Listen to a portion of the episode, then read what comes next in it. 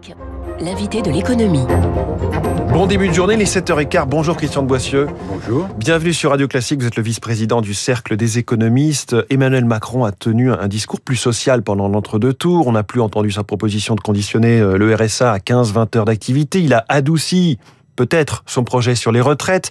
Et surtout, il a beaucoup parlé de pouvoir d'achat, courant un petit peu euh, après Marine Le Pen qui avait senti ce sujet, première préoccupation des Français.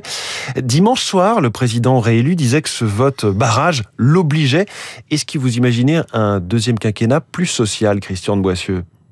Euh, je pense qu'il va être plus social, qu'il faut qu'il soit plus social, parce que le contexte économique est pas évident du tout. Euh, nous sommes menacés au plan mondial d'une et peut-être aussi en Europe et en France d'une récession, hein, avec les événements que vous connaissez. Euh, la pandémie est loin d'être terminée, la guerre en Ukraine, donc le contexte économique compliqué. Euh, moi, je considère que la question du chômage est loin d'être réglée parce que pendant cette campagne, on a dit voilà, on n'est pas très loin du plein emploi, on va y aller, etc. Euh, tout ça, c'est aussi la conséquence du, je veux dire, le, maintien de l'emploi, tant mieux, mais c'est la conséquence du quoi qu'il en coûte. Et donc, euh, à la sortie de tout ça, il va falloir s'occuper des problèmes de finances publiques, c'est-à-dire de déficit public, de dette. Bon, la question des retraites, euh, je veux dire, ça fait des années qu'elle attend, elle peut attendre quelques mois. Moi, il me semble qu'il y a deux sujets prioritaires pour les mois qui viennent. Alors ça va dépendre du résultat des élections législatives et je respecte le temps de la démocratie. Hein. C'est pas moi qui décide à la place, la place du Christian de Boissieu, Premier ministre. Non, non, surtout pas. Mais c'est pas moi qui décide à la place du Parlement. Mais je dis, je pense que les deux sujets sur lesquels il peut y avoir un consensus en ce qui concerne leur urgence, c'est comme vous l'avez dit, les problèmes de pouvoir d'achat et la question de la réindustrialisation. Alors sur les questions de pouvoir d'achat, euh, Mais là-dessus, est-ce qu'on n'est pas entré dans une ère du quoi qu'il en coûte permanent? On sait que le gouvernement cherche un nouveau système d'aide sur le prix des carburants, sans doute un dispositif plus ciblé que la ristourne de 18 centimes qui doit s'arrêter jusqu'à la fin juillet.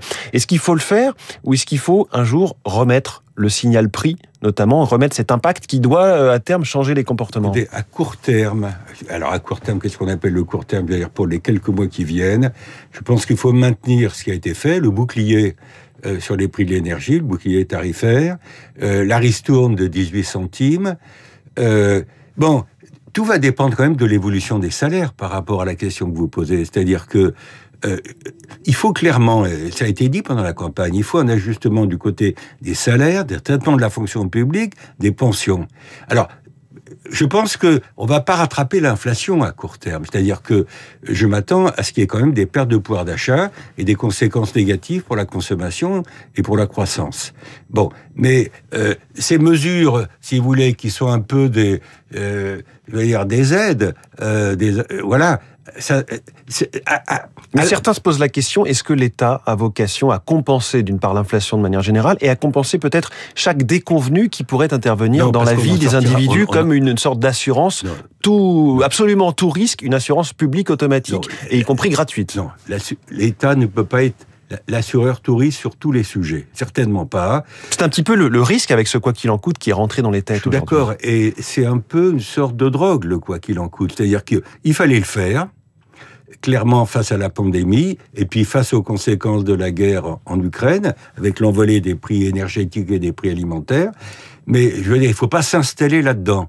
Donc, euh, par rapport au fond derrière votre question, il y a aussi est-ce qu'il y a euh, qu'est-ce qu'on fait des objectifs écologiques? Parce que quand on parlait de signal prix, euh, l'augmentation du prix des énergies fossiles va, va plutôt permet théoriquement de pousser à aller vers du renouvelable. Voilà, des, de sobriété à moyen terme et à long terme de l'écologie. Mais ça, c'est le problème de l'arbitrage court terme, long terme. Moi, je pense que dans un contexte où le taux d'inflation en France est pas très loin de 5% par an, hum. alors certes, nous sommes deux points en dessous de la moyenne de la zone euro grâce justement. Pas parce qu'on a fait des, boucliers. et ça se retrouve du côté des finances publiques, de l'État, etc. Et, donc un, jour des contribuables. Alors le problème, c'est savoir quand est-ce que sera ce moment. Il, faut retrouver la maîtrise des dépenses publiques et des déficits et de la dette.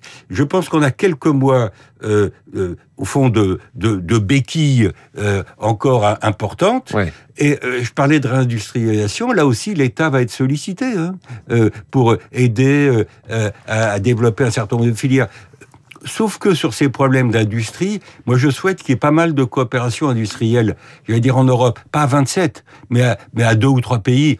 Euh, pensez aux batteries euh, franco-allemandes, batteries électriques. L'Airbus de la batterie. Oui, santé, médicaments, je pense aussi qu'il faut des réponses mmh. européennes, à deux, trois plutôt que des réponses purement franco-françaises. On voit déjà comme c'est compliqué sur le dossier, par exemple, de l'avion de chasse européen, quand on voit le, SCAF, le système de combat d'avions du futur, quand on voit simplement entre Airbus et Dassault Aviation, on pourrait se dire c'est deux groupes français, non, Airbus côté allemand et Dassault Aviation, on n'arrive pas à se mettre d'accord.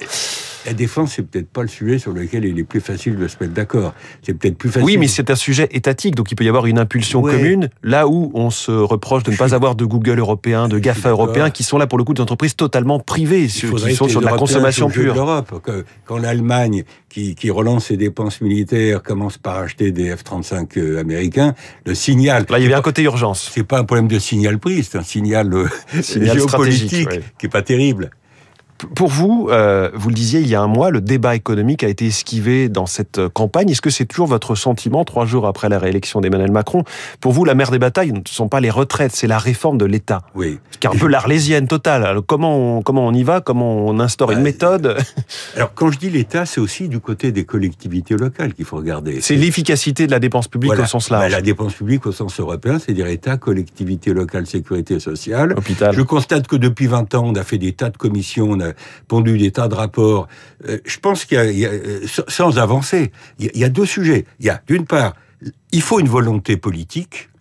Euh, ça, à tous les niveaux, je dirais au niveau de l'État, au niveau des collectivités territoriales, etc.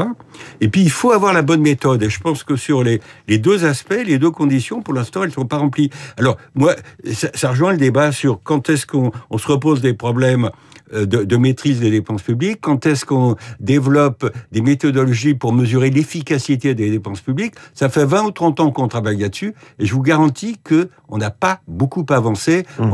On, repoussait un peu au calendrier grec, mais c'est un peu ce qu'on nous reproche les Allemands d'ailleurs. Et un certain nombre de pays européens, il n'y a pas que les Allemands, nous disant, voilà, la France est un beau pays, c'est sympa d'y venir, mais vous avez quand même une attitude par rapport à la dépense publique et par rapport euh, à, l'État qui est sans doute euh, euh, au fond, pas très compatible avec un, certain nombre d'engagements. Christian de Boissieu, le Cercle des économistes publie depuis la mi-mars une série de notes, deux à trois par semaine. Ça va continuer jusqu'aux rencontres économiques euh, d'Aix en juillet, d'aide publique, industrie, immigration.